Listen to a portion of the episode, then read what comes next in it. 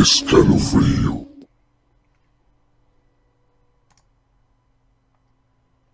Te quiero tanto que quiero cortarte la cabeza y llevármela para poder ver tu cara cuando quiera. ¿Qué tal amigos? ¿Cómo están? Me da mucho gusto saludarles en este viernes 9 de abril del año 2021. Esto es Escalofrío. Estamos aquí nuevamente con ustedes. Mi nombre es Uri para todos ustedes y me encuentro con mi buen compañero y amigo Humberto. ¿Cómo estás? ¿Qué tal, mi estimado? Bien, bien, mucho, muy bien, gracias. Aquí andamos nuevamente para un nuevo episodio de Escalofrío. Así es. Así es, efectivamente. Fíjate que lo que leí al principio es un es una cita Ajá. de un asesino serial Ajá. y este que es nuestro tema del día de hoy. Vamos a tratar un tema bastante complicado, digo complicado porque yo creo que no te lo imaginas, ¿no? Piensas que las cosas son, este tipo de situaciones son como de adultos. Y resulta que no, que hay varios niños que han cometido eh, actos ilícitos en contra de la vida de, de más personas. Tenemos como siempre, ya está formando una situación muy común, que nos acompañe nuestro buen amigo Rodo, ¿cómo estás? Bien, bien, Uri. Buenas noches. Buenas noches, Humbert. Buenas noches al auditorio. ¿Cómo estamos, mi estimado Rodo? Bien, bien, bien. Ya ves aquí, teníamos algunos problemas técnicos, pero ya, ya andamos por acá. Sí, efectivamente, hace unos minutos que Rodo se pudo enlazar con nosotros, pero bueno, la verdad es que todo está bastante bien y que esperemos que así siga. Oye, Rodo, pues nos vas a seguir este, contando tu historia, ¿no? Sí, vamos con este segundo capítulo de la, de la novela de la Hacienda. Para los que les gusta escuchar la, la historia, pues sigan viendo a qué más nos va llevando. Perfecto, bueno, pues mi querido Rodo, pues arráncate. Perfecto. La Hacienda, capítulo 2.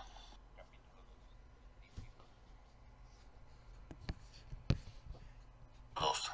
Distintos planes. 1. Sentada en el asiento del copiloto del vehículo que conducía Mauricio, Carolina, aún desconcertada por el extraño comportamiento que había comenzado a demostrar su ferviente admirador, veía cómo las luces del pueblo conocido como Villa del Carbón comenzaban a encenderse debido a la llegada de la noche. La confundida joven seguía tratando de dilucidar cuál sería la sorpresa de la que hablaba Mauricio, o sorpresas, ya que el siempre seguro Mauricio le había dicho que también habría una para ella al encontrar a Lalo. Tras haberle mencionado ese par de inesperadas declaraciones en el sitio donde se dispondrían a pasar la noche, Mauricio había dirigido a Carolina y a sus tres amigos hacia donde se ubicaban los automóviles de Ernesto y él. Una vez ahí, y al tiempo que los cuatro abordaban los vehículos, Mauricio se había encaminado hacia donde un sujeto de vestimenta negra y que portaba un desgastado paliacate sobre su cabeza comenzaba con el guardia que vigilaba el acceso al solitario parque. Carolina había visto cómo mientras platicaba con el guardia, Mauricio deslizaba un billete entre las manos de este. Acto seguido, mostrando una camaradería que pareciera imposible de haberse desarrollado en tan poco tiempo, el guardia alegremente les abría la cerca que marcaba el perímetro del sitio de descanso y el cual al pasar a su lado les había advertido. Recuerden, jóvenes, que por cuestiones de seguridad la entrada y salida del parque se cierra a las 10 de la noche. Pero no se preocupe, mi buen Mauricio. Aquí nos echamos una vueltecita para que estén seguras sus pertenencias. Ah, y no se le olvide tocar el claxon cuando lleguen al rato para que les abra. ¿Para que les abra? Pues hasta qué hora vamos a regresar? Si vamos por Lalo y su amiga aquí al pueblo, no hasta México. Se había preguntado extrañada Carolina, ya que apenas eran poco más de las 8 de la noche. No cabe duda de que soy un maestro en el arte de las negociaciones, había dicho Mauricio con un dejo de presunción. ¿Ya ves cómo tenía todo controlado? Carolina, al ser la única acompañante del cada vez más ególatra joven en el automóvil, había sabido que la pregunta iba dirigida hacia ella. Sin embargo, no le había contestado, sino al contrario, le había respondido a Mauricio con otra interrogante. ¿Que toquemos el claxon para que nos abra? Pues a qué hora vamos a regresar. A ver, hermosa, recuerda, sorpresa. Le había contestado Mauricio de manera sarcástica y había agregado, además, tienes a tu valiente caballero que te protegerá de todo peligro y todo mal. De acuerdo, había sido Carolina que ya comenzaba a sentirse frustrada por todo ese escenario de las sorpresas. De pronto, Carolina fue traída de vuelta de sus recuerdos por la voz del conductor del vehículo. Mira, ahí está por fin este peneque. La mayor de los hermanos Álvarez observó mientras Mauricio aparcaba el automóvil sobre uno de los costados de la plaza central del pueblo, cómo efectivamente Lalo y su amiga se hallaban de pie en una esquina de la misma. Después de haber sido auxiliada a bajar del vehículo, Carolina dejó que Mauricio la tomara de la mano y la condujera al encuentro de los recién llegados. Ay, Lalito, a ver cuándo se te vuelve a ocurrir venir tan tarde, ¿eh? comentó su pretendiente para luego dirigirse a la joven de tez blanca y cabello castaño claro que acompañaba a su mejor amigo. Hola, guapa, ¿qué tal te va? ¿Guapa? pensó algo sorprendida Carolina. Hola, soy Karina, la interrumpió de su meditar la delgada joven frente a ella. Karina. Carolina estaba segura de haber escuchado ese nombre antes. Karina Ríos, continuó la joven de ojos color miel, la exnovia de Mauricio. 2. Mucho gusto. Fue lo único que pudo responder Carolina al tiempo que estrechaba tímidamente la mano que le tendía la expareja de Mauricio. ¿Y tú eres? le preguntó Karina. Carolina Álvarez. ¡Ay, ternurita! Comentó burlonamente Karina viendo a su exnovio. Hasta te buscaste una que se llamara casi igual. Para que veas que no me olvido de ti, guapa, contestó galantemente Mauricio para luego exclamar. Sueña con eso. Simplemente fue una mera coincidencia. Lo que darías por tenerme de tu lado, a tu lado de vuelta. Ja, ja, ja. Eso quisieras, galán, respondió de inmediato la joven de cabello castaño corto hasta la altura de la mejilla. Carolina ya no pudo escuchar más de lo que decían el par de exnovios, debido a que su mente empezó a caer en un estado de letargo donde solo percibía murmullos. Tal pareciera que para ella todo transcurría en cámara lenta. ¿Y a mí no me vas a saludar? La petrificada joven comenzó a dar muestras de reacción al ver el rostro de Lalo frente a ella. Ah, sí, disculpa, mencionó Carolina dándole un beso al joven de alta estatura y el cual para su disgusto pasó muy cerca de sus labios. ¿Por qué no dejamos que los divorciados arreglen sus diferencias y nos vamos tú y yo a otro lado? le propuso maliciosamente Lalo al tiempo que intentaba abrazarla por la cintura. Afortunadamente para el amigo de Mauricio, Beristain interrumpió su necio acoso y el cual hubiera desembocado en una fuerte cachetada por parte de Carolina al tomar esta última por el hombro alejándola de la incómoda escena. ¿Qué demonios fue todo eso? le preguntó el joven de baja estatura a su anonadada amiga. No lo sé, comentó Carolina, pero quiero irme de aquí. Ok, está bien, concordó Beristain. Nada más déjales digo a Ernesto y a Talía que nos regresemos al campamento. ¡No! exclamó airadamente Carolina sobresaltando a su amigo de cabello negro peinado hacia arriba. Ah, perdona, tú no tienes la culpa. Lo que pasa es que ya no quiero estar aquí. Quiero regresar a mi casa. Oh, ya veo. Deja hablo con Ernesto a ver qué podemos hacer, mencionó Beristain mientras se dirigía hacia un puesto de quesadillas y demás antojitos típicos y donde se hallaban ordenando Talía y Ernesto. No es necesario. Puedo hablarle a mis papás para que vengan por mí le advirtió Carolina a su amigo, pero este pareció no oírla, dejándola sola en la noche que ya envolvía a todo el pueblo. 3. Claro que sí, Carolina, no te preocupes, yo te llevo a tu casa, le dijo Ernesto al tiempo que le daba otra mordida a su quesadilla de huitlacoche. Nada más que terminemos de comer, nos lanzamos para allá. De verdad, Ernesto, no quiero causarles molestias. Yo puedo hablarles a mis papás para que vengan por mí. ¿Cómo los vas a molestar estas horas? Ya te dije que yo te llevo, no hay bronca. Pero de mientras, ¿no gustas probar una queca? Están buenísimas.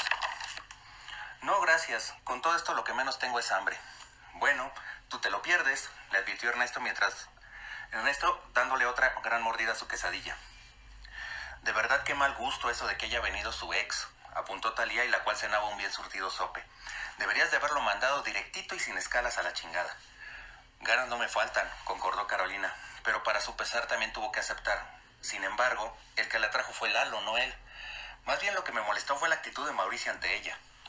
Bueno, eso ya lo sabes, indicó Ernesto y el cual comenzaba a comer su tercer quesadilla de la noche.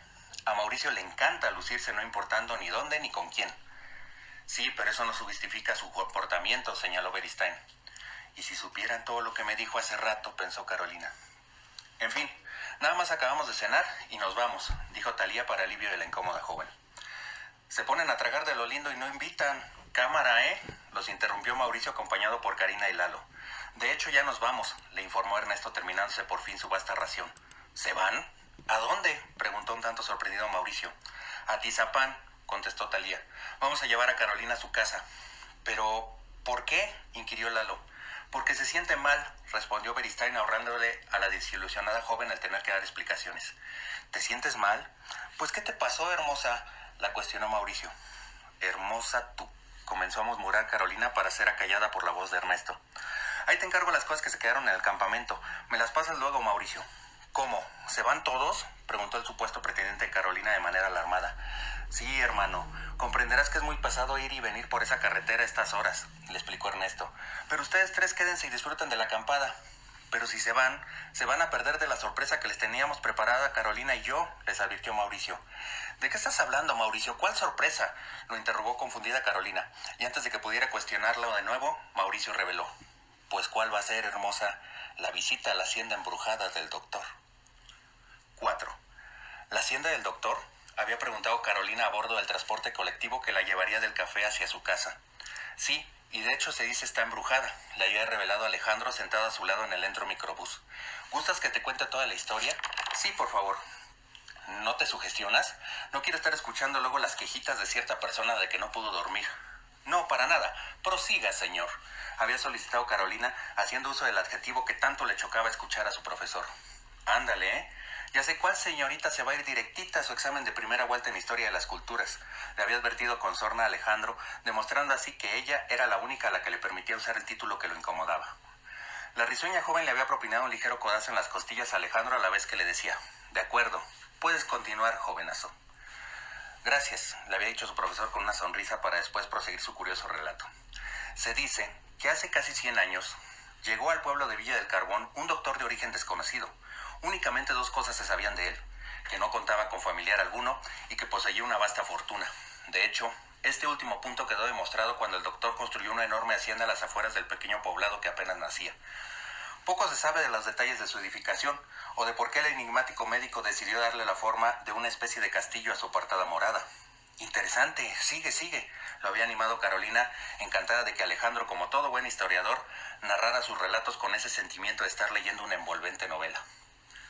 No hubo de pasar mucho tiempo para que los habitantes del rústico poblado comenzaran a hablar del extraño doctor, que había hecho su profesor para luego adoptar un tono más sombrío. Y ahí es donde comienza la leyenda. 5. Y ahí es donde comienza la leyenda. Escuchó Carolina proferir a Mauricio utilizando las mismas palabras que había empleado Alejandro en su relato, y el cual ella se arrepentía de haber compartido con el organizador de la cada vez incómoda salida. Ilusamente, la joven Álvarez le había contado la leyenda conocida por Alejandro con todo lujo de detalles al muchacho que en ese entonces mostraba una actitud muy diferente a la que adoptaba en esos momentos. Afortunadamente, Carolina nunca le había revelado la identidad del individuo que le había confiado dicha historia, a pesar de los intensos ruegos de Mauricio, ya que como lo veían en esos instantes, Mauricio les había develado la primera parte del tétrico relato sin omitir elemento alguno, una acción que pudiera haberles causado un serio problema a ella y Alejandro si sus amigos se hubieran enterado de las pláticas que sostenían fuera de la escuela. Suena súper chida la historia, mencionó Ernesto totalmente interesado. ¿Y qué más sigue? Ah, pues lo más interesante, indicó Mauricio para después agregar maliciosamente. Pero eso se los cuento una vez que lleguemos allá. ¿Cómo? ¿Sabes dónde está la hacienda? exclamó emocionado la pareja de Talía. Ay, papá, pues claro, ¿para qué les contaría todo el rollote si no puedo llevarlos a que lo vean en vivo y en directo? dijo Mauricio con aires de grandeza. ¿Pretendes que vayamos a ese lugar a estas horas? lo cuestionó Talía. A ver, ¿qué caso tiene ver una casona embrujada a plena luz del día? le recriminó Mauricio y continuó. Además, apenas son las nueve de la noche, ni que fuéramos a medianoche. Yo sí me apunto, declaró Lalo. Y yo, aunque solo a ti se te puede ocurrir una idea como estas, mencionó Karina dirigiéndose al envolvente organizador. ¿Qué dices? ¿Vamos aunque sea de rápido? le preguntó un emocionado Ernesto a su novia. ¿Se olvidan de Carolina? le recriminó Beristain antes de que Talía pudiera emitir respuesta alguna y provocando que todas las miradas se posaran en la aludida joven. Al notar que los presentes se les quedaban viendo, Carolina reaccionó dejando de lado sus pensamientos. No hay ningún problema. Yo le llamo a mis papás para que vengan por mí. Ustedes vayan. ¿Cómo crees que te vamos a dejar aquí? le dijo Talía mientras la abrazaba. Ernesto prometió que te llevaríamos y eso haremos. Sí, claro. Solo que a mí me gustaría conocer esa hacienda, admitió avergonzado el joven de ojos color café. Ay, Ernesto, no inventes. Dijiste que la llevaríamos a su casa y eso es justo lo que vamos a hacer, le ordenó Talía. Lo sé, pero sabes que me llama mucho la atención todo este tipo de cosas, se justificó Ernesto y propuso. Hagamos esto. Vamos, vemos la supuesta casa embrujada y nos vamos para México a dejar a Carolina. Exacto, no nos tardamos nada, concordó Mauricio. Nada más la conocen y se van. Podría ser, comenzó a estar de acuerdo Talía, pero eso sí, de regreso derechitos a su casa. ¿Tú qué opinas, Carolina? La verdad no quisiera ir, pero Correcto, la interrumpió Beristain. ¿Por qué tenemos que ir precisamente hoy? ¿No es más fácil que vayamos otro día? A ver, Beristaincito, mencionó Mauricio el tiempo que lo tomaba por el hombro y lo alejaba unos pasos del grupo. ¿Decías? La alentó a continuar Ernesto sin darle oportunidad a Carolina de analizar el curioso incidente. Que no tengo muchas ganas de ir, pero si ustedes quieren ir y me prometes que después de ver la dichosa hacienda nos vamos para mi casa, está bien, voy con ustedes. Te lo juro, aseveró Ernesto alzando la mano para hacer más evidente su compromiso. ¿En serio? Porque si no ya te dije que mis papás pueden venir por mí. Yo me encargo de que así sea, aseguró Beristain sorprendiendo a Carolina que no esperaba su regreso tan pronto, ni tampoco lo que dijo a continuación. Pero bueno, ¿por qué seguimos perdiendo el tiempo? Entre más pronto vayamos, más pronto regresaremos. 6. Se decían muchas cosas sobre el solitario doctor, había proseguido Alejandro contándole a Carolina a bordo del transporte que los conducía hacia su hogar. Y todas estas tenían ciertos motivos razonables. Primero, estaba la huraña actitud del callado médico. Pocas eran las ocasiones en las que acudía al pueblo, y esto lo hacía exclusivamente para comprar víveres y demás artículos de primera necesidad. No empleaba conversación alguna más que la estrictamente necesaria para obtener sus artículos. Por otra parte, también se le criticaba el hecho de que en una cultura y estilo de vida como los de ese entonces, un hombre que pasaba de los 40 años se hallara un soltero. Además, esta acusación era alimentada por el hecho de que el doctor era un hombre atractivo y de fuerte complexión, haciéndolo un candidato idóneo para marido. Varias mujeres del pueblo intentaron ser aquella afortunada esposa, solo para ser desalentadas con un simple y cortante se me hace tarde, con su permiso. Aunado a lo anterior, al hombre de tez blanca y cabello rubio entrecano rara vez se le veía recibir visitas. Si a alguien llegaba a recibir el doctor en su enorme y desolada hacienda, era un par de mensajeros que en varias ocasiones le habían llevado enormes y pesadas cajas unas extrañas entregas que curiosamente habían aumentado con la llegada de la electricidad al pequeño pueblo. Y por si eso fuera poco, estaba la decisión por parte del enigmático médico de haber elegido un apartado y de difícil acceso sitio para la construcción de su lugar de descanso. Ahora ya es más fácil llegar a la abandonada hacienda. ¿Sabes llegar? ¿Todavía existe la casona en la actualidad? La había interrumpido emocionada Carolina debido al atrayente matiz que le daba su profesor al relato. Claro que sí. En carro se han de hacer unos 10 o 15 minutos desde el centro del pueblo, le había indicado Alejandro. Lo primero que tienes que hacer es tomar la calle que está al costado izquierdo de la parroquia. Una vez hecho esto, seguir todo derecho sobre el camino empedrado hasta pasar 7. El panteón, murmuró Carolina justo cuando pasaron frente al sitio mencionado por Alejandro en su relato. ¿Qué dijiste? le preguntó Beristain sentado a un lado en la parte posterior del vehículo conducido por Ernesto debido a que la joven había rechazado rotundamente la invitación de Mauricio de que siguiera acompañándole en su automóvil y mucho menos ahora con la presencia de Lalo y Karina en él. No, nada. Me estaba acordando de algo, aclaró Carolina sin dejar de ver el oscuro cementerio a través de la ventanilla del vehículo que la transportaba. Agradeciendo en silencio de que su amigo no insistiera en conocer lo que había mencionado, la joven de aprovechamiento sobresaliente en su escuela continuó recordando las indicaciones que le había compartido su profesor para poder encontrar la supuesta hacienda embrujada. Una vez que pasaran el panteón, debían continuar sobre el camino empedrado hasta que éste terminara y se convirtiera en terracería. Dicho punto también estaba marcado por una elegante casona ubicada a un lado del solitario camino, y la cual Alejandro le había revelado se hallaba relacionada con una parte de la leyenda del enigmático doctor. Después, había que seguir el terregoso sendero para encontrarse con el helado de vainilla, que no era otra cosa más que un viejo anuncio de lámina que contaba con la jocosa apariencia referida. Dejando atrás la singular señal, hallarían una bifurcación en la que debían tomar la ruta de la derecha para comenzar a descender un poco una poco pronunciada pendiente. Ahí debían de estar muy atentos, ya que el segundo camino que visualizaran a su izquierda era el que los llevaría a la hacienda del doctor. Carolina observó con pesar cómo Mauricio, y el cual manejaba el automóvil que encabezaba la nocturna caravana, había memorizado perfectamente las indicaciones dichas por Alejandro y que ella tontamente le había confiado debido a que en cuestión de minutos los dos vehículos se detenían en la zona donde, según lo indicado por su profesor, estaría la desolada edificación. Los siete jóvenes descendieron de su transporte siendo inmediatamente recibidos por el frío clima que comenzaba a sentirse a esas horas de la noche. Bueno, pues vamos a acercarnos, sugirió Mauricio, señalando la extensa barda de ladrillos que se alcanzaba a vislumbrar tenuamente a unos 100 metros del sendero donde ellos se ubicaban. Solo la vemos y nos vamos, se dijo a sí misma Carolina, para después seguir al curioso grupo a través de los árboles y matorrales que los separaban de la vieja casona. Tras evitar tropezar con algún oculto obstáculo en el camino incipientemente iluminado por el débil resplandor de la luna, Carolina y sus compañeros llegaron al desgastado muro que marcaba los límites de la lúgubre propiedad. A través de una descolorida reja de metal que servía a modo de puerta, los inquietantes visitantes pudieron ver un enorme jardín y cómo justo en el centro de este se erguía una imponente construcción con dejos medievales. Muy bien, ya estamos aquí. Ya la vieron. Cuenta el resto de la historia y nos vamos, mencionó Carolina dirigiéndose a Mauricio. Tranquila, hermosa. Claro que les voy a terminar de contar la leyenda, pero eso será ahí adentro, le aclaró Mauricio indicando con su mano la abandonada morada. ¿Estás loco? ¿Pretendes que nos metamos ahí? recriminó Talía antes de que su amiga pudiera decir algo. Por su pollo, contestó burlonamente el temerario guía. Si van a vivir la experiencia de conocer una casona embrujada, hay que vivirla bien. ¿No será peligroso? ¿Qué tal que viene una patrulla o hay alguien más adentro? cuestionó Ernesto. Aquí patrullas casi ni hay, y hasta acá menos, le explicó Mauricio y prosiguió.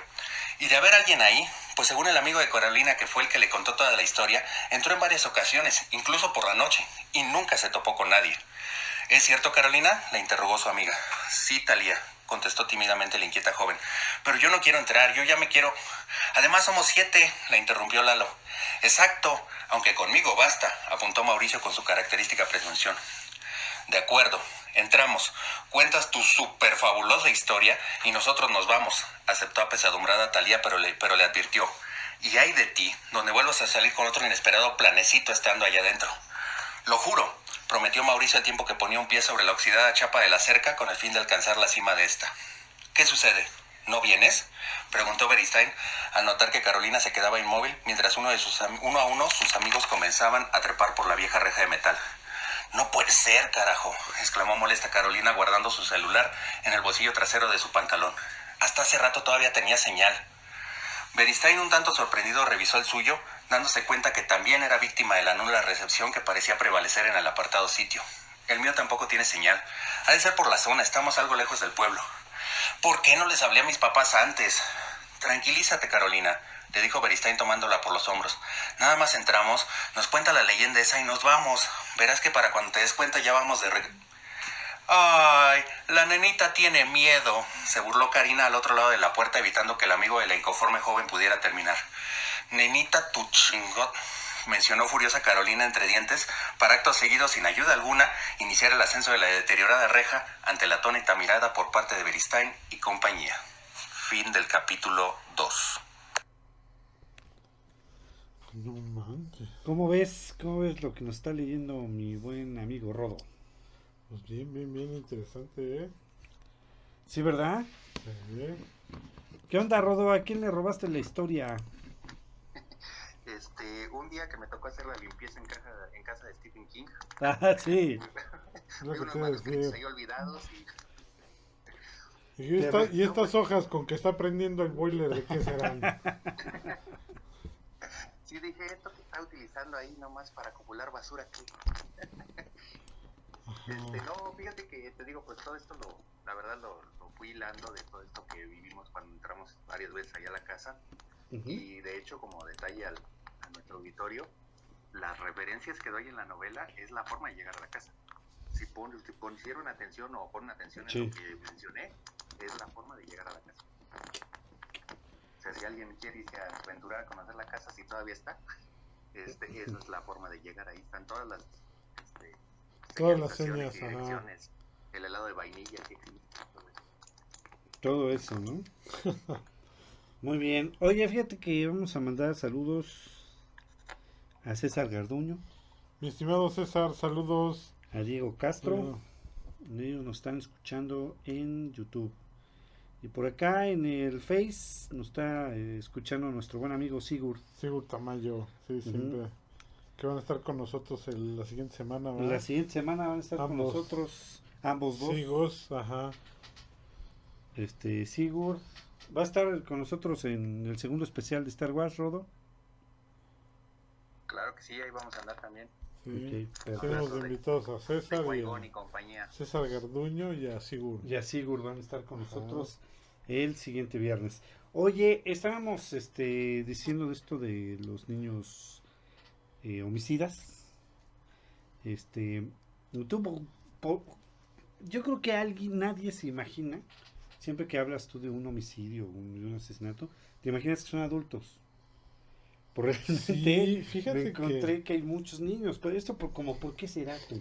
este, pues no sé, yo desde que vi el ángel malvado dije, chale, ese niño nada más, solamente él se convirtió en malo. Pero créeme que después de estar investigando todo lo que ahorita vamos a platicar, no, esa, esa película del ángel malvado es como la de los ositos cariñositos, o sea, contra, contra la realidad, ¿eh? Que acuérdate que la realidad... Pero por mucho supera, supera la ficción. A, la, a la ficción, así es. Mira, nada más te voy a contar algo. A ver. Fíjate. José Rabadán tenía 16 años y mató a sus padres y a su hermana con una katana, porque pensó que de esa manera podía hacer su vida tranquilo. O sea, imagínate nada más que onda que estaba pensando este cuate, ¿no? Sí, sí, sí, no. Raquel e Iria, 16 y 17 años respectivamente, mataron a una compañera de clase porque querían descubrir lo que se sentía matar y hacerse conocidas. Ajá. O sea, nada más era el simple sí, nada más era para sentir así, a ver si nos hacemos famosas matando a alguien, qué pez. Y así lo hicieron. Javier Rosado, de 21 años, junto con un amigo de 17, mataron a un, trans, un transeúnte seleccionado al azar. Ah, caramba, ok. Nada más por gusto. El nano, de 13 años, mató de una pedrada a un amigo de 10, porque este último le había insultado. Ok. Antonio Molina, de 14 años, arrojó a su hermanastra de 6 años por una tubería de distribución de agua donde murió asfixiada. No es cierto. Porque sentía celos de ella. Ah, qué ah fíjate, ¿eh? Enrique Cornejo y Antonio Aguilar, de 16 años, ambos violaron y apuñalaron a un niño de 11. Entonces, mira, eh, esto está escalofriante realmente, perturbador ciertamente, más que escalofriante. Eh, el, el por qué nosotros, bueno, y por qué hacen esto, ¿no? Sí, claro. Te voy a dar unos datos, y la explicación desde el punto psicológico, ¿sí? A pesar de que cada caso es único y cada autor, tuvo motivos distintos para llevarlos a cabo, todos tienen elementos comunes. Los crímenes fueron cometidos por menores de edad. Resulta ciertamente escalofriante pensar que desde una edad tan temprana los menores puedan llegar a cometer actos de tal violencia, como la manifestada en los casos que te mencioné con anterioridad. Anteriormente, y la pregunta que nos hacemos ante estos hechos es, ¿cómo puede llegar un menor a experimentar tales actos de violencia? Bueno, pues un profesor de la Universidad de Barcelona, Antonio Andrés Puello, alude a factores de personalidad y de oportunidad. Este autor defiende que en determinadas situaciones emocionales se desencadenan una serie de actos violentos que pueden acabar en un homicidio sin que haya mediado previamente el deseo de matar. ¿Qué es esto? Pues que a lo mejor una frustración, algo muy grande, los lleva a actuar de una manera violenta y, accidentalmente, podríamos decirlo así, terminan matando a alguien, pero no era el deseo inicial, ¿no? Claro, si no era la idea principal. Exactamente, dice, bueno, pero algunos de estos factores serían factores perinatales, estilos educativos y de crianza muy rígidos o muy permisivos, que las mamás de ahorita ya ves que hay como les reencantan algunos de estos dos. No haber desarrollado un buen apego en la primera infancia, bajo autocontrol, bajo rendimiento académico, vivir en zonas, en zonas conflictivas, tener actitudes antisociales, haber sido víctimas de maltrato o abusos sexuales en la infancia, consumo de alcohol y drogas y problemas o trastornos psicológicos, como por ejemplo son el trastorno de personalidad antisocial o la psicopatía. o si te das cuenta en esto, no manches, creo que todos o la mayoría caen en algo de esto. ¿eh? Sí, claro. Otros factores que también pueden sido eh, afectados es el temperamento de los menores, el desarrollo moral y la autoestima y la ausencia de empatía. Aunque no debe de olvidarse que una adecuada y correcta educación puede minimizar los efectos nocivos que el ambiente y la predisposición genética puedan tener en el menor y reducir de este modo la predisposición a cometer actos violentos. Ok. Todo esto está muy cañón. Pero fíjate nada más este dato, ¿eh? Ya, para terminar. Como dato final, un 54% de aquellos menores que habían cometido un homicidio padecían un trastorno de la personalidad o conducta antisocial. Un 4%, un 4% nada más, había cometido el asesinato bajo los efectos de un brote psicótico. Digamos que esos son los que estaban más justificados. Claro, sí, claro. Sí, y el 42% restante eran niños y niñas normales que vivían en familias aparentemente normales. Es decir, que el 42% de estos asesinos, muchos de los que vamos a mencionar ahorita, este, vienen de, de, familias totalmente normales y funcionales, mm, digo, socialmente hablando. Claro, claro. ¿Cómo ves? No, pues es que está cañón, porque entonces no se sabe ni qué, ¿no? Así es. Pues sí se sabe, no. Mm, pues no, no, no, no, pero ciertamente ahorita es preocupante porque todos estos factores que te estuve mencionando ahorita, eh, digo, el no haber desarrollado un buen apego en la primera infancia, o sea, ¿cuántas mamás luchonas no tenemos que, que tienen que irse a trabajar y dejan al papá, a que diga al hijo, al cuidado de los papás? ¿No? Muchos. Bajo autocontrol. Dime cuántos chavitos berrinchudos que ves en la calle, que son un montón, tienen un buen autocontrol. No. Bajo rendimiento académico. Vivir en zonas conflictivas. O sea, tener actitudes antisociales. Claro. ¿No? Sí, no, es que es que... Entonces imagínate. Y, y lo más fuerte, ¿no? O sea, estilos educativos de crianza muy rígidos o muy permisivos. Si te das cuenta, un gran porcentaje, un gran porcentaje de los niños que actualmente se están desarrollando, que todavía son menores de edad en este momento, o sea, caen en alguno de estos factores. Sí, claro. Digo, yo entiendo esa parte, ¿no? Vamos a hablar un poquito más en lo personal, o sea, a lo mejor hablábamos aquí de cuestiones morales, cívicas, y este y realmente tener una conciencia de lo que puede llegar a pasar, lo que se le llama la consecuencia, ¿no? Claro. Porque estoy seguro que aquí mi estimado Rodo, tú o yo, de repente hemos tenido a alguien enfrente que tenemos unas hinches ganas de desaparecerlo del planeta que dices, no, este sí lo mato, ¿no? Pero sin embargo, nuestra educación, el conocer consecuencias, el conocer los límites, el saber controlar este tus emociones o simplemente el miedo de que te cachen y te vayas a la cárcel, ¿no? O sea, te impidió hacerlo, Claro. Pero creo que todos hemos tenido como que de repente un sentimiento así en contra de alguien. No, yo creo que son pocos los con los que no tengo ese sentimiento. Ah, exactamente. Entonces es lo que te digo, pero no es de que dices, hijo, este como me gustaría verlo muerto, pero no es para que tú vayas y lo mates. Claro, sí, no, no. No, no, pero hay niños que sí han logrado eh, cruzar ese turbulento umbral. Está cañón, ¿eh? Realmente está, está fuerte y está rudo el, el asunto, ¿no? Es que sí, es, es muy cierto esto que menciona Humbert, ahorita que decía esto de cuántas veces no hemos pensado de ojalá y se muriera, ¿no?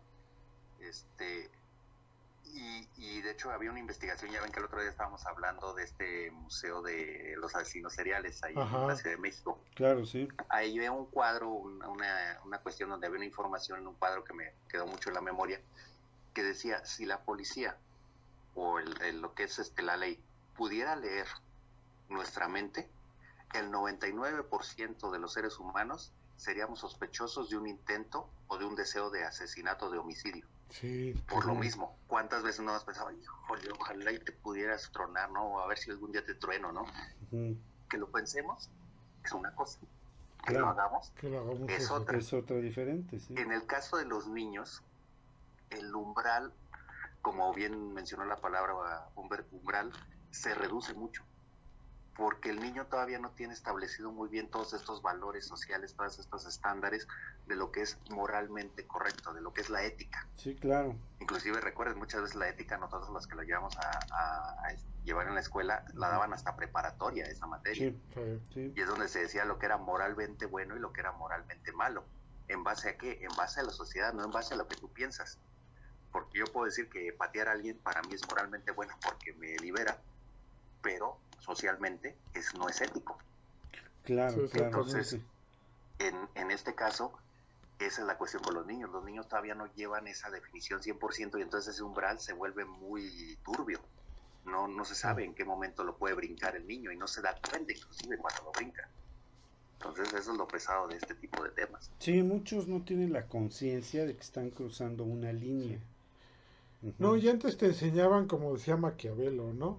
La letra con sangre entra. O sea, tus papás te lo enseñaban a chingadazos, lo aprendías. Pero ahorita lamentablemente los papás, la mayoría de los papás, tampoco puedo generalizar, pero la mayoría de los que yo he conocido educando a sus hijos son demasiado tibios. Sí. Son demasiado tibios y realmente no saben poner límites a sus hijos. No. Entonces, lamentablemente ahí les voy a decir algo que ya ha ocurrido con varios padres que conozco, que les digo, aquí hay de dos, o educas tú a tus hijos o los va a educar la vida. Y la vida es bien hojaldra para educar. Bien hojaldra. Es así, no se va a tocar el corazón para educar a tu hijo. Pero de que lo va a aprender tu hijo, lo va a aprender. Es que la verdad, este, pues sí, creo que la presente descomposición social eh, mucho tiene que ver porque mucha gente el, el, clásico argumento es que qué mal está la juventud, pero yo no le echo la culpa a la juventud. Realmente son los padres ¿no? de, los, de los chavos que no saben, como tú dices, poner lineamientos reales. Límite, límite. Y cualquier psicólogo, yo, yo no soy psicólogo, ¿eh? pero cualquier psicólogo te va a decir que todo niño tiene que tener límites. Y los límites los tienen que conocer y establecer los adultos, no los niños. No los niños. Porque conozco muchos niños que se ponen sus propios límites y los acatan los adultos. Es cuando tú le dices, a, ver, adulto, no manches, pues el adulto eres tú, no él. Claro. Sí, ¿no? Y eso lleva a la serie de historias que vamos, a, vamos a, contar ahorita. en este momento. Perfecto. ¿Sí? Fíjate este, ahí te va uno. A ver, échalo. Se llama Craig Price. Tenía 15 años en 1989. No O sea, no estamos hablando de hace mucho. No. Cuando fue condenado por cuatro homicidios que cometió en Rhode Island. El primero fue de Rebecca Spencer, una joven de 27 años que era su vecina, y a quien apuñaló en repetidas ocasiones. Esto sucedió en el 87. Dos años después, los cuerpos de Joan y Heaton, de 39 años, y los de sus hijas Jennifer y Melissa, de 10 y 8 años, estaban cubiertos con sábanas cuando fueron encontrados. Habían sido apuñaladas más de 10 veces cada una. Ay, Fíjate este detalle. Los asesinatos fueron tan brutales que se le encontró a una de las niñas una hoja de cuchillo en la garganta. Price fue juzgado y condenado antes de cumplir 16 años y todavía está en la cárcel. Las razones de sus crímenes aún en este momento no, están claras. No manches. Es que eso es una cosa como ya más sanguinaria, ¿no? Fíjate, yo aquí tengo por aquí, ¿no? Estuve investigando. De Joshua Phillips. ¿Sabes quién es Joshua Phillips? Pues seguramente otro escuincle loco. No, sí, efectivamente. solo con, con 14 años, fíjate, en 1998, con tan solo 14 años, Joshua golpeó a su vecina de 8 años de edad ah, hasta provocarle la muerte. Después de eso le escondió debajo de su cama durante una semana entera. Y bueno, cuando la madre descubrió el cadáver, este, debido al olor que ya estaba empezando a descomponer, eh, Joshua este, huyó de su hogar, se, huyó de su casa. No sin antes apuñalear con saña 11 veces el cadáver de la niña. O sea, ya estaba muerta, ¿no? Y este y se regresó todavía a, a darle puñaladas demás. Fíjate, fue el, el, 3 de noviembre de 1998, alrededor de las 5 de la tarde, esta niña, Maddie Clifton, desapareció. El primer sospechoso que tenían era un vecino que había sido arrestado dos veces antes por casos de agresión sexual, pero que se retiraron los cargos de los incidentes, se aclararon los puntos, ¿no? El vecino falló la prueba del polígrafo en la relación con la desaparición de, de Maddie, pero proporcionó una cortada, una coartada. La policía este, decidió suspender la, música, la búsqueda de Maddie, pero la comunidad, incluidos más de 400 voluntarios, este, y se ofreció una recompensa iniciada de 50 mil dólares, pero luego se duplicó a 100 mil. Uno de los voluntarios de la búsqueda era el mismo Phillips. O sea, él se integró a la búsqueda, Sí, fíjate. qué poca, Sí, no Donde él manches. sabía perfectamente dónde estaba. ¿no? Exacto. El FBI participó en la búsqueda y varios eventos deportivos con programas de televisión para que se, se, este, se organizaran más Ajá. y recaudaran más este, fondos, ¿no? La búsqueda terminó una semana después de la desaparición cuando la madre de Phillips, que se llamaba Melissa la señora, fue a limpiar la habitación de su hijo y encontró que en su cama de agua, porque era una cama de agua, parecía tener una como ruptura. Tras un examen detenido, descubrió el cuerpo de Maddie que estaba escondido dentro de la base de la cama de agua. Rápidamente salió corriendo de su casa y cruzó la calle para llamar a la policía. ¿no? Phillips este, fue arrestado porque sí huyó de su casa, pero sí lo agarraron eh, más tarde ese día en la escuela Y estuvo detenido en máxima seguridad cuando hizo su primera aparición en el tribunal. Se determinó que la causa de la muerte de, la chica, bueno, de la niña más bien, se debió a los apuñalamientos y golpes con un, con bat de béisbol. Cuando se le preguntó por qué había lastimado a, a la niña, Phillips explicó que había estado jugando cuando accidentalmente eh, la golpeó con una pelota de béisbol. La pelota la había golpeado en el ojo y había comenzado a sangrar, lo que provocó que la niña comenzara a gritar y a llorar debido al dolor. Entonces Phillips, eh, que aparentemente estaba muy, muy espantado por la reacción de, su padre, entonces llevó a la niña a su habitación y la golpeó con el bat para que dejara de llorar. Cuando eso no funcionó, recurrió a, a darle puñaladas para asegurarse de que estaba muerta antes de meterla debajo de su cama. Pues ya lo agarraron y Phillips fue juzgado y encontrado culpable de asesinato en primer grado y sentenciado a cadena perpetua. No era elegible para la pena de muerte debido a su, a su edad, que tenía 16 años en ese momento. ¿Cómo ves? Sí, sí, sí, sí, recuerdo eso, sí lo leí. Incluso esta historia sirvió para hacer un documental llamado Why, This, Why Did Josh Kill? O sea, Ajá. ¿Por qué mató Josh? ¿Por qué mató a Yoshi? Exactamente. ¿Cómo ves? Pues no, bastante perverso, amigo, ¿qué te voy a decir? No, pues está cañón, ¿eh? Yo, yo que tú te demandaba. Ahí te va otro, A mira. ver, échalo. Barry Dale Lucatis fue condenado a sus 14 años No por un asesinato que cometió en 1996. Lucatis iba vestido como pistolero del Medio Oeste y armado con un rifle calibre 357 y una Ay. pistola calibre 25. O sea, armas para cazar. Andaba desprotegido, Ajá. ¿no? Estas pertenecían a su padre, cuando él irrumpió en clase de matemáticas en la que mató a dos estudiantes y a su profesor. El joven tomó como rehenes durante 10 minutos a otros estudiantes antes de que un profesor de educación física lo pudiera someter. Se tuvo conocimiento de que el joven dijo, esto seguramente supera matemáticas, ¿no?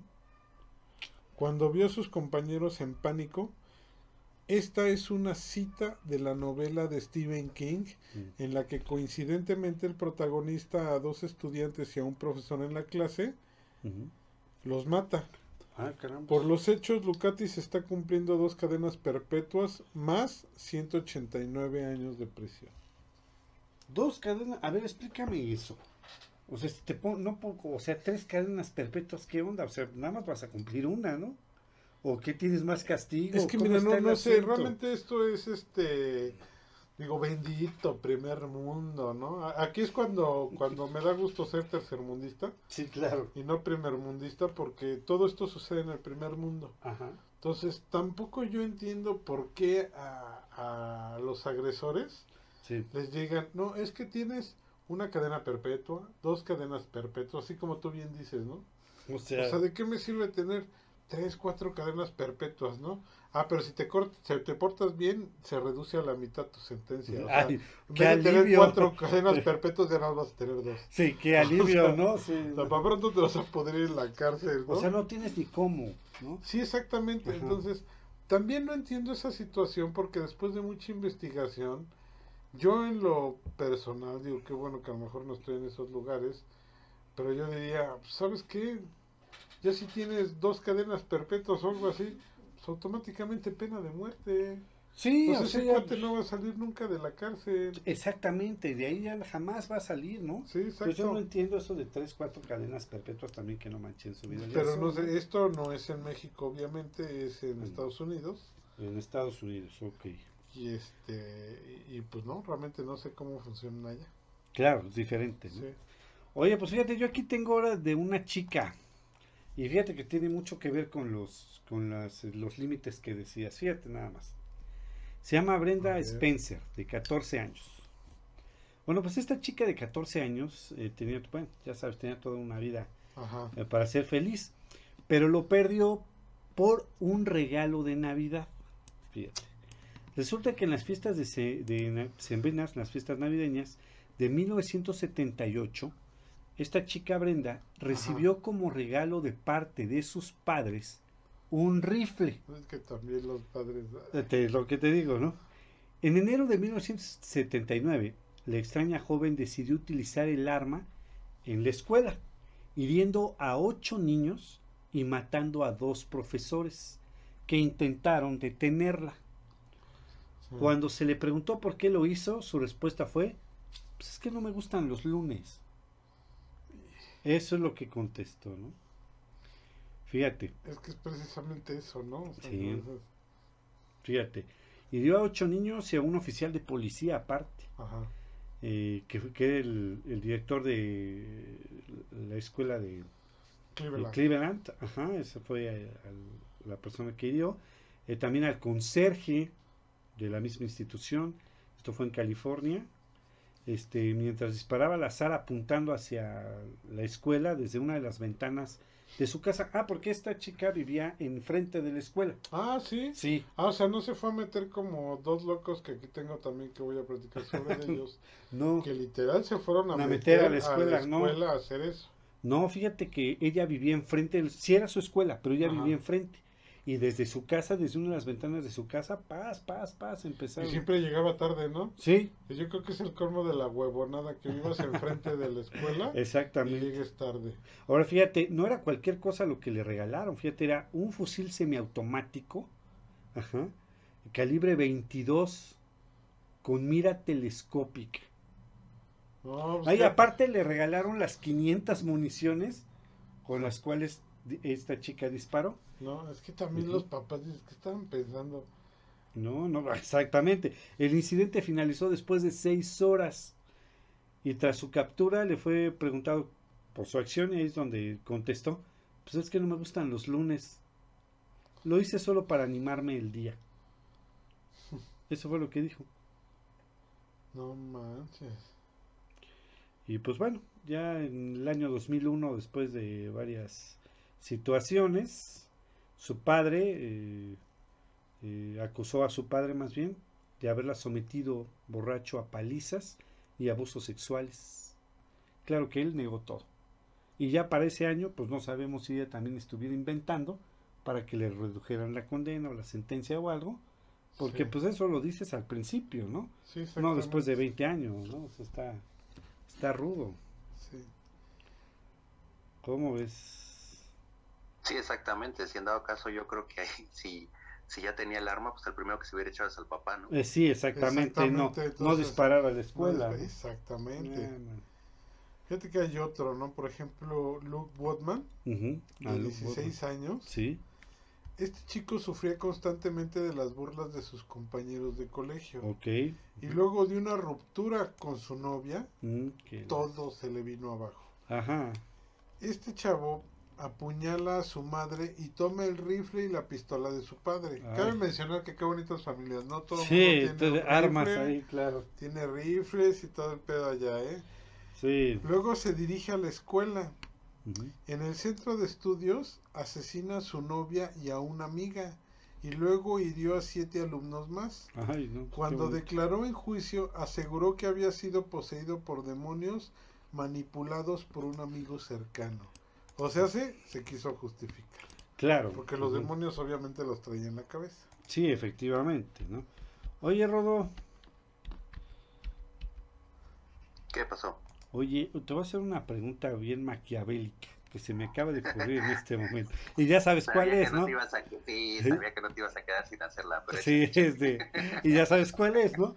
Oye, ¿has tenido alumnos así extraños, raros, con pensamientos así como raros, sí?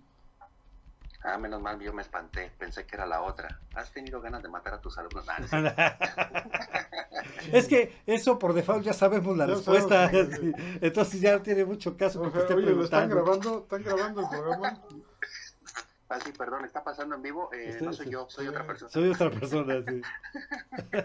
No, mira, este, fíjate, curioso, cuando empezamos a, a platicar de este programa no me había llegado a, a la mente ese recuerdo, pero ahorita que ya empezamos, me cayó el recuerdo de mi primer año que yo estuve en una escuela, yo fui prefecto, no me, yo no entré como siendo maestro, a mí me tocó entrar como prefecto, Sí, sí, sí. porque en ese entonces me acuerdo que me daba mucha risa que yo iba pues a solicitar trabajo en las entrevistas de, de- para ser profesor. Y Mm, me decían, sí, claro, este, eh, su experiencia, pues voy saliendo de la carrera. No, sí, pero ¿cuántos años tiene dando clases? Pues voy saliendo de la carrera. Es que sin experiencia no se puede. Y yo así de, bueno, entonces ¿cómo? no entiendo, ¿no? Sí, claro, claro. Pero en alguna ocasión me dijeron, mira, con que mínimo hayas estado en una escuela, aunque sea en algún puesto administrativo, pero que hayas estado en una escuela va a ser más fácil que puedas acceder a un puesto de docente. Ok. Entonces a mí en un tiempo se me dio una oportunidad en Querétaro de hacer una suplencia de prefectura en secundaria. Ya sabes, luego, luego, lo- la zona ruda, ¿no? Sí, Secundaria. claro, claro. No, y si no, ya ni me digas.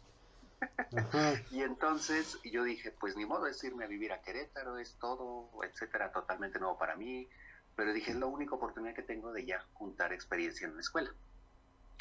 Estando ahí yo de prefecto me tocó ver muchas, muchas cosas, pero una de ellas sí me acuerdo mucho. Resulta que teníamos un chico, me parece que se llamaba eh, Roberto, creo era su nombre. Empezaba con R, pero no me acuerdo muy bien. Pero creo que era Roberto.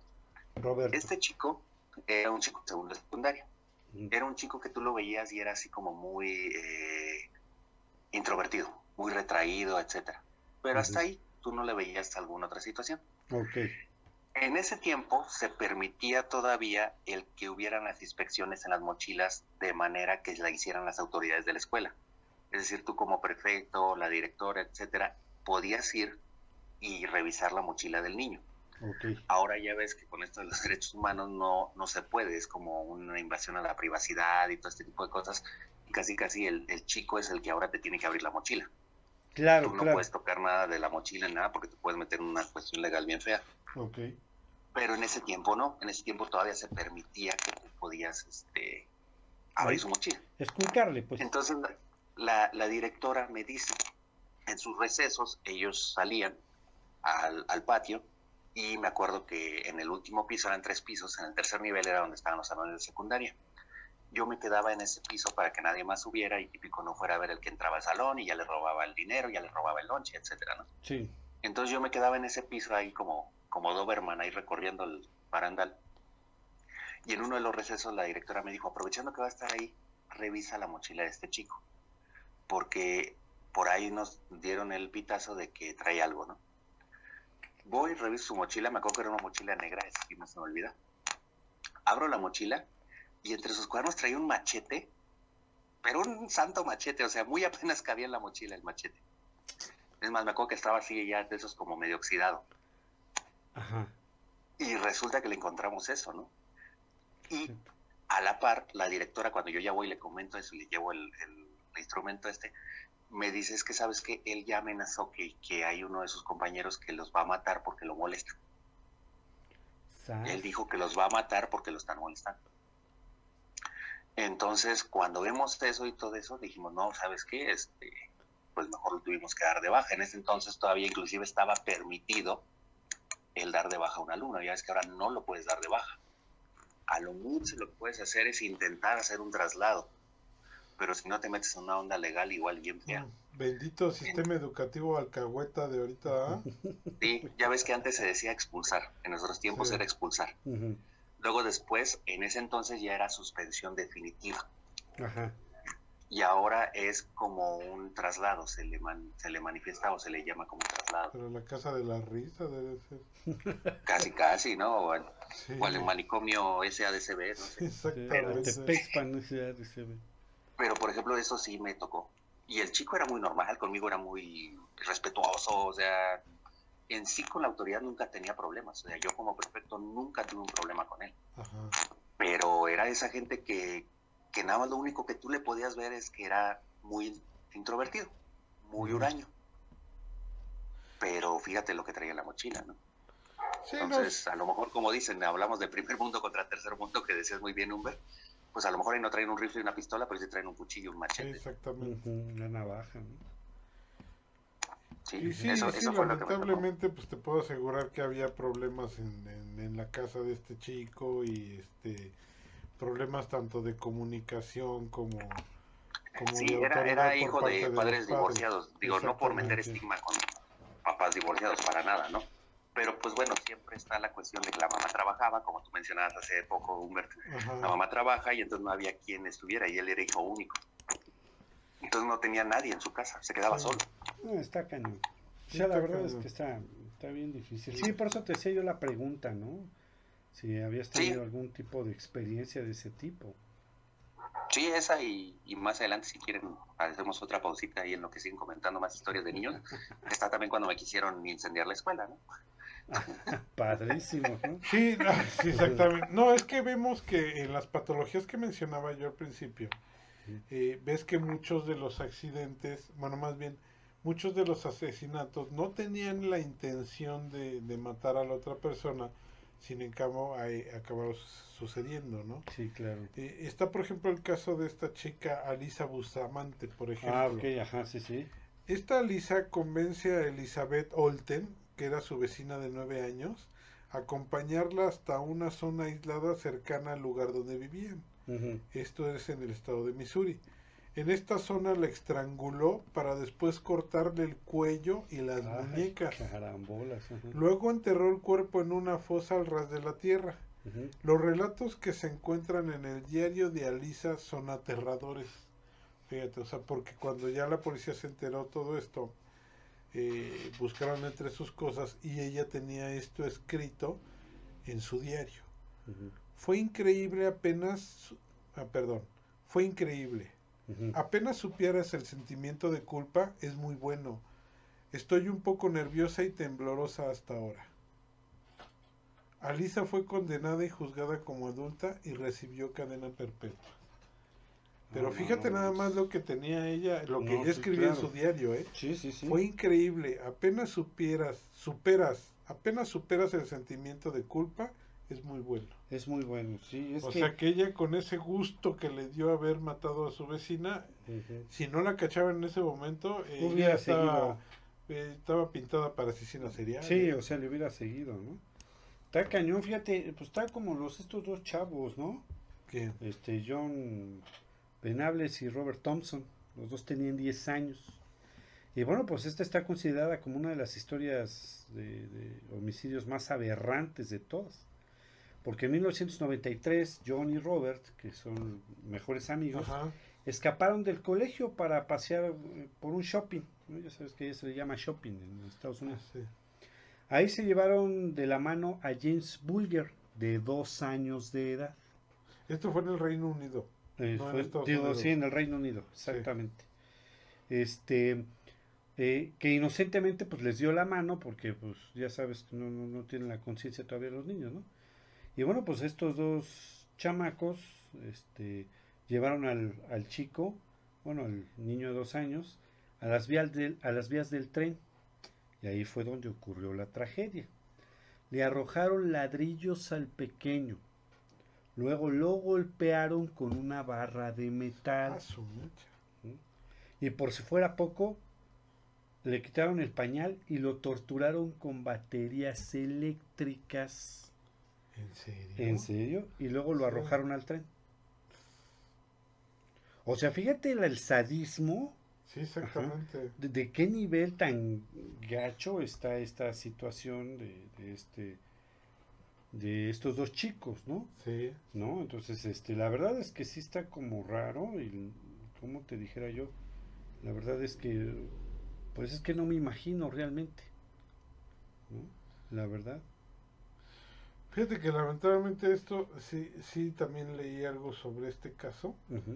Se determinó que el niño cuando murió tenía 42 heridas. Ajá, sí, sí. O sea, imagínate morir por 42. Sí, con una, ¿no? Pero 42 heridas, como tú dices, hacen una, una hazaña muy grande en estos.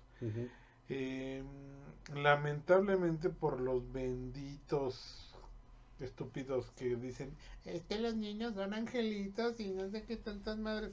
Estos niños quedan en libertad a los 18 años. Sí, sí, no los... Este, sí. Eh, el que se llamaba John Benables vuelve a la cárcel por pedofilia. Raro, ¿no? Estaba atacando a niños, después pedófilo, no, pues no Nunca se nos hubiera ocurrido. Y de Thompson realmente nunca se volvió a, conocer, a saber nada. No, eh, creo que Thompson sí desapareció completamente de la faz de la Tierra.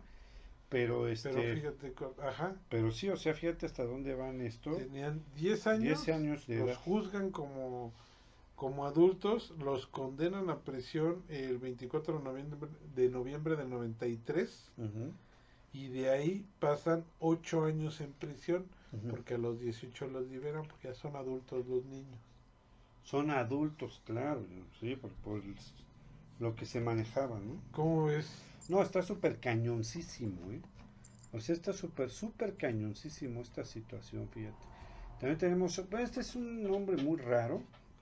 Ajá. Ayúdame a pronunciarlo porque no sé qué. A ver, ¿cuál es?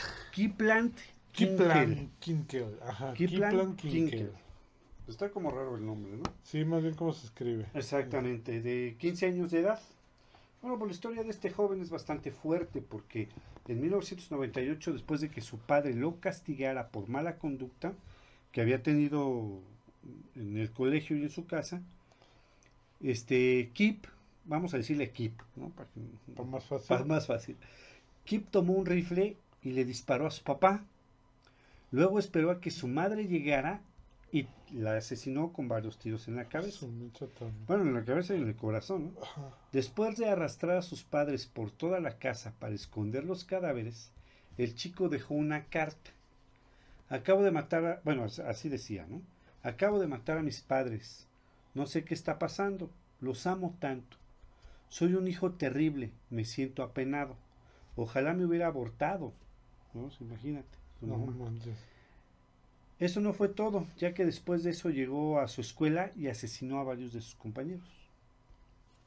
Ve, digo, aquí nos gustaría que a lo mejor algún psicólogo, psiquiatra nos diera alguna nos pudiera explicar comentarios que dices, bueno, ¿y cómo puede un niño llegar a todo eso? Fíjate, sus compañeros de clase describieron a, aquí como un chico extraño y morboso. Por eso era la pregunta que yo le hacía yo a, a Rodo, ¿no? Mientras que otro lo caracterizaba como psicótico o esquizo, esquizoide, ¿no? De esa gente como rara, ¿no? Y que al que le gustaba escuchar eh, varias música de, por ejemplo, Ray Gagast de Machine o Marilyn Manson. Hablaba constantemente de... Bad Bunny, ¿no? Sí, pues poco le faltó, ¿eh? Sí, no. Hablaba Esos van a ser este, violadores, pedófilos, pedófilos este, y misóginos. Y no misóginos, exactamente. Este, fíjate que, bueno, dicen que hablaba eh, constantemente de cometer actos de violencia y le decía a sus amigos que quería unirse al ejército de los Estados Unidos. después de graduarse para sentir que era matar a alguien. O sea, él no quería estar en el ejército para servir a su país, sino saber qué se sentía de matar a una persona. Cuando este, se le preguntó sobre un viaje familiar a Disneylandia, él comentó que quería darle un puñetazo a Mickey Mouse en la nariz. Todos, ¿eh? Todos, no nada más él. Ah, ah, ya saqué mi parte. No, espérate. No, ese es Barney, ¿no? Ah, también, no, ah, ah no, no, todo, lo que... también está en la fila. Vamos a hacer un programa de todo lo que le quisiéramos hacer a Barney. Ah, sí, no. Pero no invitamos a Rudo porque es el más... No, se va a llevar el programa solo. Sí, pues, es el más viajado de todos, ¿no? Este... Y bueno, pues eso es lo que describió. Ah, pero ¿qué crees que este chico Kip Ajá. describía que escuchaba voces en, sus, en su cabeza? Describió tres voces. Esquizofrénico. Sí. Que era lo que decíamos que era el 4% nada más. Fíjate, él es parte del 4%. Dice que escuchaba una voz que él la nombró como la voz A, que le ordenaba que cometiera actos violentos. También escuchaba la voz que él le decía la voz B, que expresaba sentimientos y, pensamientos hostiles hacia su propia persona. O, le decía, o sea, se criticaba él solo, ¿no? Exactamente. Y también tenía la voz C, él le llamaba la voz C, que constantemente repetía lo que decía la voz A y la voz reformaba lo de exactamente lo que las otras dos está súper raro no o sea la verdad este está súper raro mató a su papá mató a su mamá y aparte fue al ataque ahí en la escuela sí o sea esto está cañón eh yo no sé realmente esto sí ya como que me supera un poco fíjate no pues son mucho fíjate que muchas son cosas de de lo que pasa en las escuelas, ¿eh? Sí. Otra que comentas tú esto, está otros, lo que son Eric Harris y Dylan Clipboy. Ajá. Todos los dos de 17 años. Fíjate nada más lo que hicieron, ¿eh? Esta es una de las masacres escolares más famosas que tuvo lugar en 1999. Ok. En Estados Unidos, el primer mundo, ¿eh? En primer mundo. Estos jóvenes, ya ves que ahí todo es dicho y felicidad y todos andan por los campos de rosas brinque y brinque. Entonces estos jóvenes ingresaron a la escuela con dos escopetas, una pistola, una bomba casera y varios dispositivos explosivos. Ah, sí, sí, ya, Con todo esto, los adolescentes realizaron numerosos disparos en la cafetería y en la biblioteca, matando a 13 personas e hiriendo a 24 alumnos y después ellos se fueron a la biblioteca y se suicidaron. Y se dieron un tiro también, O sea que su plan era suicidarse, pero llevarse a varios entre las patas, ¿no? Pero eso por qué será? No sé, pues, tan locos, 17 años. Fíjate que no sé, a lo mejor digo una estupidez ahorita, ¿no? Como muchas que digo siempre, diario, se me salen varias. ¿eh? No, no nada más a ti. No, nada más a mí, no creo que soy un diario. Es así como una cuota que tengo que cumplir. Si ah, te digo al menos cinco estupideces al día, como que no, no, no, no, no me sale el día. Sí, no, no, tuviste éxito en tu día. No tuve éxito en mi día. Okay. Pero aquí realmente lo que yo pienso es de que el adolescente eh, realmente su transformación tanto física como mental, no sé qué puede estar pasando por su cabeza que llega a tener este tipo de pensamientos suicidas. Sí, sí. Sí, y también de asesino, porque una cosa de suicida es muerte tú, ¿no? Pero llévate varios entre las patas, esa es otra cosa. Ajá, es que debe de haber por ahí un cortocircuito gacho. Porque si te, vas, a te vas a suicidar, incluso yo, exacto, o sea, yo, gente, ¿no? Yo sé que esa parte, de, porque la pasé obviamente, yo sé que esa, esa parte de la adolescencia, y se llama adolescencia porque de todo adolecen, por eso se llama adolescencia, es muy fuerte. Porque fíjate que yo analizando varias cosas, es en la etapa, aquí Rodo no me va a dejar mentir, es en la etapa donde tú tienes que decidir tu futuro. Lo que tienes que estudiar para poder ser, o si no vas a estudiar, cómo vas a lograr ser lo que tú quieres ser de grande. Claro, claro. Es cuando tienes las hormonas más mendigamente locas, sí. porque no eres ya ni un niño ni eres un adulto, estás en el inter. Aparte es cuando las hormonas te empiezan a enloquecer porque te empiezas a fijar en el sexo opuesto. Algunos.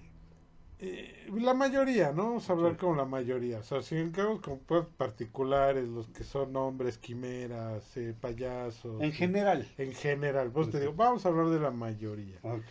Entonces, es la etapa donde tienes que tomar las decisiones más fuertes de tu vida y donde tienes la cabeza y las hormonas más locas que en cualquier etapa de tu vida. Claro. Entonces, eso sí se me hace algo demasiado fuerte para todos los adolescentes repito porque yo también y todos los que estamos aquí, incluyendo el Rodo, pasamos por esa calle. Pero si algo te hace fuerte es realmente, y volvemos a lo mismo, la educación que tus padres te dieron antes de que tú estuvieras en esa etapa. Sí, es que está científicamente comprobado, aquí Rodo no me dejará mentir, que los primeros años de tu vida marcan toda tu vida. Los, lo que tú aprendes en los primeros años de vida, lo que tú aprendes en esos años, es lo que te van a regir durante toda tu vida de adulto. ¿Cómo ves, mi estimado Rodo? ¿Tú pasaste por la pubertad o todavía no llegas a eso? No, todavía no sale. Ah, no, la adolescencia, la, adolescencia. La, adolescencia, perdón, no la pubertad. Porque lo iba a pasar. Este, no, sí, o sea, es la, adolescencia, como bien dicen, todos pasamos por ella, y es la etapa más eh, frágil del ser humano, por así decirlo. Frágil en el sentido mental, en el sentido psicológico. Es la etapa más frágil porque todavía no sabes en qué momento te actúas como niño, en qué momento ya eres un joven. Eh, y como bien dice Uriel, yo creo que la clave está en la educación anterior a esta etapa porque es la que también mencionaba muy bien hace ratito la palabra límites. Estos límites son los que te van a decir y te van a marcar lo que para ti, que tú todavía no tienes esa cuestión de dilucidar lo que es moralmente correcto e incorrecto, esos límites te lo van a marcar, porque tú todavía no entiendes, tú todavía no tienes un juicio. Precisamente ya ven que viene esta leyenda popular que las muelas del juicio salen hasta que uno ya tiene ese juicio, ya que está bastante grandecito.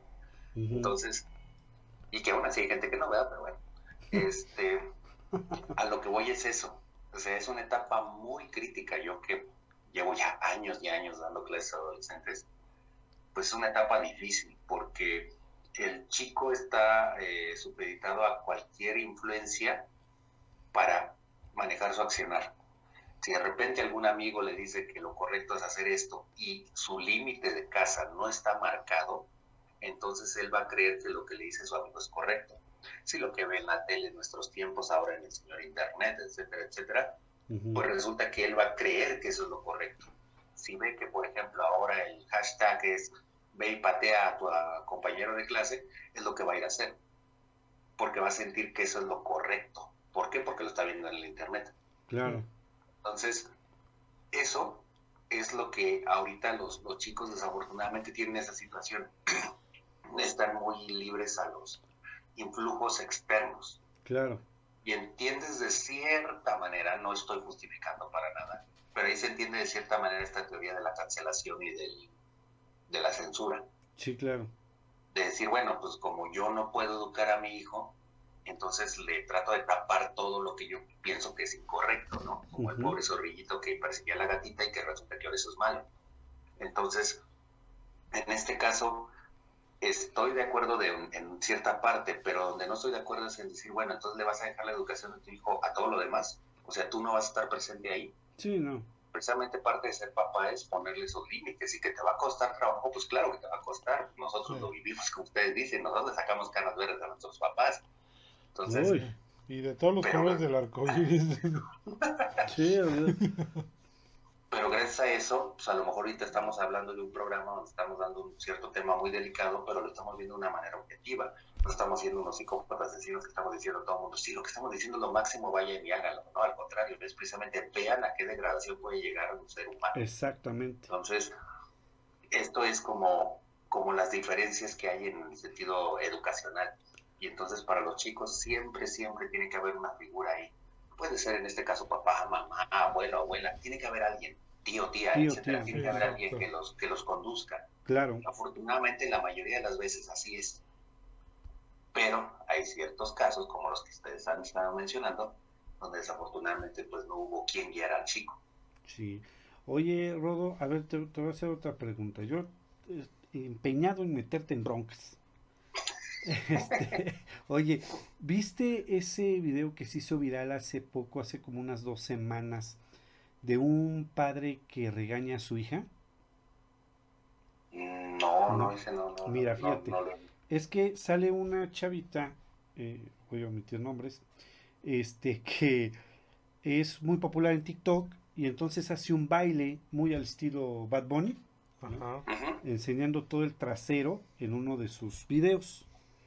Entonces el papá ve el video y entonces obliga a la niña a poner la cámara con él al lado y la obliga a pedir una disculpa este, en esta plataforma TikTok y la chava pues sí se ve bastante regañada este, con la cabeza agachada, pide una disculpa por los bailes que hizo, que ella sabe que no es correcto, y el papá lo que le obliga a decir es que no son los valores que le enseñaron en su casa. O sea, ella dice, quiero pedir una disculpa a mi familia porque esto no representa ningún valor que me hayan enseñado en mi casa. Así dijo la chava, ¿no? Entonces se hizo muy viral y, hubo mucha controversia. Algunos decían que estaba bien y otros decían que el papá no debió de haberla obligado a, ¿cómo se llama? Exhibido. Ajá, exactamente como a, a penarla. Ajá. Este, delante de todos pidiendo una disculpa. A grandes rasgos eso fue la situación. Si puedes buscarlo por ahí en el internet. Ok. Eso fue lo que sucedió con esta chica. Y la pregunta es... La pregunta es, ¿estuvo bien o estuvo mal? Ah. Es que yo me pues perdí en todo el choro. sí. o sea. La, la pregunta, la, la, más bien la respuesta a la pregunta de dónde vinimos, para que estamos en este mundo. Ah, no, no era esa. No, no, no, esa es. Ah, sí, es no, este, yo creo que, mira, de cierta manera está bien porque el papá la hace enfrentar, yo creo que más que nada lo que hay que ver ahí es el trasfondo. El papá lo que hace, eh, lo que hace es que la obliga a enfrentar sus consecuencias de lo que ella hace con sus bailes y todo eso, en el impacto que va a tener, que eso no nada más lo está mostrando a quien sea, eso lo está mostrando y lo está viendo todo el mundo. Todo el mundo tiene, tiene acceso a lo que ella hace. Entonces, de cierta manera es como decir, mira, así como tú te sientes mal, de que todo el mundo te esté viendo, de que pediste una disculpa y que yo te regañé y todo eso, también date cuenta que también todo el mundo te estaba viendo cuando te movías y bailabas y hacías y etcétera. Pues es como una forma como de hacerle ver a lo mejor de manera muy fuerte la consecuencia de estar paradita frente al aparatito grabándose, ¿no? Tal vez donde entra la otra parte que a lo mejor no es como muy correcta, es como bien dice el dicho popular, ¿no? La ropa sucia se lava en casa. Entonces, yo siento que, que eso más bien a lo mejor él lo tendría que haber tratado con ella de manera personal para no caer en esta situación de decir, pues bueno, sigo en el juego de, de seguirlo haciendo como ante todos, ¿no? De seguirlo haciendo como, como viral, si lo quieres ver así. Entonces, pues yo siento que de una manera está bien que el papá haya, haya estado al, pendiente, pero de otra manera también pues es muy, este, pues yo siento que no era como para hacerlo también a nivel así de, vean todos cómo regañó a mi hija, ¿no? Claro, sí, sí. Había formas, ¿no? Y yo creo que la, la, el, el, trasfondo detrás de ello es, tú cuando le das un teléfono a tu hijo o a tu hija, ¿Estás consciente de todo lo que puede llegar a hacer con él? También es la pregunta que hay que responder. ¿no? O sea, cuando tú le das una cosita, que el iPad, que el teléfono, que etcétera, el acceso a Internet y bla, bla, te das cuenta de todo el mundo que, se le abre al chamaco y que probablemente no está listo para ello. Yo, pienso que ni los adultos, amigo. Y ahorita que estabas mencionando en eso, concuerdo con muchas cosas contigo, con la mayoría. Yo estoy de acuerdo que igual, o sea, estuvo bien que, le hubiera parado en seco a su hija para que estableciera bien el límite, ¿no? Lamentablemente, así como dice, sí, creo que también se pasó un poquito en haberlo hecho público, pero, pero sí tenía que haberlo hecho de una manera que ella se diera cuenta del impacto que causó uno, tenía que causar el otro. porque cuando estabas platicando eso recuerdo, eh, estaban mencionando por ahí un chavito que se suicidó, si mal no recuerdo, no me acuerdo si es en la primaria o en la secundaria, pero el chavito se suicida porque recibía demasiado bullying porque todos sus compañeros vieron haciendo un bailecito de esos estúpidos a su mamá en TikTok. Ah. Entonces, como la mamá bailaba así muy sensualmente y cotorreando y todo hecho, porque pues la mamá estaba cotorreando, ¿no? Como esta chavita. Sí, claro. Entonces, pues para ella era, pues es su libertad de expresión, es lo que ella quiera, pero nunca pensó en que los amigos de su hijo la iban a ver y iban a utilizar esto para burlarse de su hijo en la escuela y que su hijo no iba a soportar ese tipo de burlas y se iba a acabar suicidando. Entonces, esto es como que una consecuencia ligada a lo que decía Rodolfo, ¿no? O sea, imagínate si a lo mejor esta chavita no lo hubieran parado en seco ahorita, o sea, a lo mejor el día de mañana cuando fuera mamá y estuviera haciendo esas mismas estupideces, iba a tener que pasar por la situación de esta otra señora que por andar bailando le causó un bullying muy fuerte a su hijo que acabó suicidándose. También carácter tibio. Claro. Por lo mismo, padres tibios. Padres tibios. Es que la verdad todo, bueno, muchas de las cosas con las que vimos Ajá. realmente está, está mal. ¿Tienes por ahí otra? No, no, no, no, ¿No? Pues yo creo que ya con eso, ¿no? Digo, Fíjate que No, yo- no, no es que no tenga otra, tengo como otras 10, No, como pero ya se nos 25. acabó el tiempo desde hace como media hora. fíjate que yo nada más voy a mencionar este último porque es mexicano Ajá. y es el, el más famoso yo creo que ha habido en los últimos tiempos. Ah, caray. Estoy hablando de este chico conocido como el Ponchis. El punchis. El- no tiene nada que ver con el, ¿El Ponchis Ponchis Ponchis, no, no tiene, Ah, ya. ya sabía yo que por ahí ¿El decir. punchis? No, por eso no tiene nada que ver con el Ah. Ponchis Ponchis. Fíjate que es eh, en el 2010 fue capturado uno de los más sanguinarios miembros del cártel del Pacífico Sur. Conmocionó a todo el país debido a que solo tenía 14 años. Edgar Jiménez Lugo, mejor conocido como el niño sicario, se unió al grupo criminal a los 12 años, Ajá. tras eh, venir de un ambiente familiar descompuesto. El Ponchis purgó una condena de tres años en una correccional de menores y posteriormente fue llevado a Estados Unidos, donde, bueno, allá, él nació allá, ¿eh? en Ajá. Estados Unidos. Y este y se fue para allá con su mamá. Si quieren, en el siguiente programa ya les platico toda la historia, porque ve aquí está toda, Ajá. este, completita de este chico.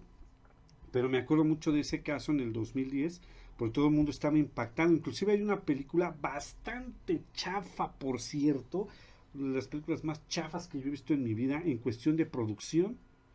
Sin embargo, así se llama El Niño Sicario.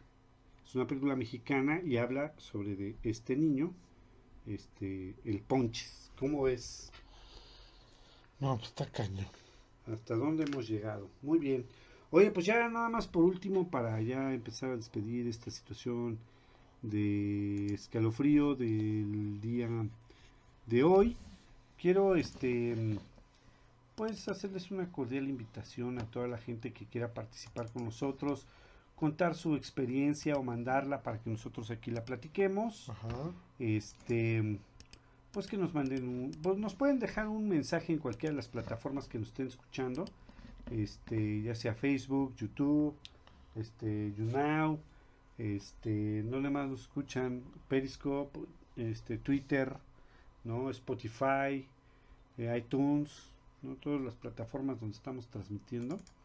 Este que nos dejen un mensajito, ¿no? Nosotros ya nos comunicamos sí. con ellos para que eh, si quieren platicar su experiencia aquí directamente o este nos las mandan en un correíto a radioescalofrío1 para que nosotros aquí la platiquemos. Fíjate que César Garduño Ajá. dice que los niños de dice los niños de mis vecinos son bien diabólicos también o por lo menos saben cómo hacerle al poseído demoníaco. Ah, no manches. O sea que se han no de ser creas unos diablillos ahí, ¿verdad? Venidos del mismísimo Averno. Exactamente. Bueno, pues mira, el siguiente eh, viernes que toca Arkham, vamos con este nuestro segundo especial Star Wars. Ah, sí, nos toca los episodios 1, 2 y 3, Así que creo que son los favoritos del Rodo. sí son los mejores. No, sí, él dijo no, que eran los mejores episodios. este, Eh, es dentro de 8 días y dentro de 15 seguimos con esta situación del mes del niño. Vamos a hablar acerca de niños fantasma. Eh, Rodolfo Ajá. nos va a contar dos, tres experiencias que ha tenido con estos infantes eh, fantasmales. Ay, Este- yo creo que después seguimos con otro de niños asesinos, ¿no? Sí, Para vamos a hacer, porque- eh, sí, exactamente. son un montón. Para el 7 Ya vi de por qué mayo. muchos no quieren tener hijos. No, no manches. un- Ahora entiendo. Yo no pensé que fueran tantos y sí salieron No, muchos, sí, ¿eh? no, no, no. Y, y sigue la mata dando. Y ¿eh? sigue la mata dando. Para el 7 de mayo vamos a tener la segunda parte de esto de eh, niños asesinos. Ajá. Este, para que sigamos contando estas historias que hemos encontrado por ahí, investigando, ¿no? Y para el que, bueno, vamos a decir que para no se pierdan el día 4, bueno, vamos por orden este, cronológico, Exacto, ¿no? sí, ya El, el hizo 23 de abril, escalofrío, niños asesinos. El 30 de abril, que es el mero día del niño, ajá, toca Arkham y vamos a estar con literatura. Ah, cómics, estar bueno. cine, ajá, literatura para niños, Para niños. todo enfocado a los niños porque muchas veces piensan que los cómics son para niños y hay algunos que no son para Mm, niños. Exactamente. Y así Y para que incluso dependiendo de la edad que tengan sus hijos, sepan qué tipo de literatura les tienen que dar también para inculcarles ese hábito. Así es, efectivamente, para que ya vayan este, separándose un poquito del mundo de la tecnología, ¿no? Y el mundo de los libros tiene mucho que dar. Muchísimas gracias, mi querido Rodo, por estar con nosotros. Nos escuchamos dentro de ocho días. No, gracias Uriel, gracias Humber, a todo el auditorio un saludo. Y aprovechando, iniciamos con una recomendación de cómic de terror. ¿Ok? Este, hay un cómic que acaba de salir este mes que se llama The Silver Coin, la moneda plateada. Ah, la moneda plateada. Escribe claro. Chip Zdarsky y eh, es muy interesante porque es un cómic que varios autores, entre Jeff Lemire, eh, Kelly Thompson, etcétera, van a estar escribiendo un número cada uno, pero lo va a ligar la maldición que trae una moneda plateada. En diferentes épocas esta moneda va a estar apareciendo y va a generar una historia de horror en cada uno de los números. El primer número narra sobre un cuate que es un eh, guitarrista de un grupo de rock que toca en un bar, se encuentra esta moneda y las consecuencias de utilizar la moneda son bastante tenebrosas. Ahí por si lo quieren checar, se llama The Silver Coin, es lo publica Image. Sí, Image. Perfecto. Ok. Muy bien, pues muchas gracias, Humbert. Nos vemos Ok, dentro de- Nos vemos dentro de ocho días. Un saludo para todos los que nos ven en Facebook, en YouTube. Bueno, nos están escuchando. En ¿no? todas las diferentes en plataformas. todas las diferentes plataformas donde estamos totalmente en vivo. Muchísimas gracias, cuídense mucho y nos estamos viendo dentro de ocho días. Perfecto, amigo. Descansen. Bye.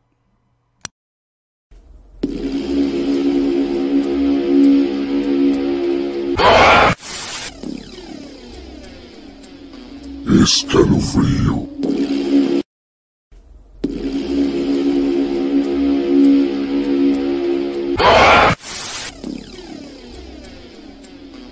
Escalofrío.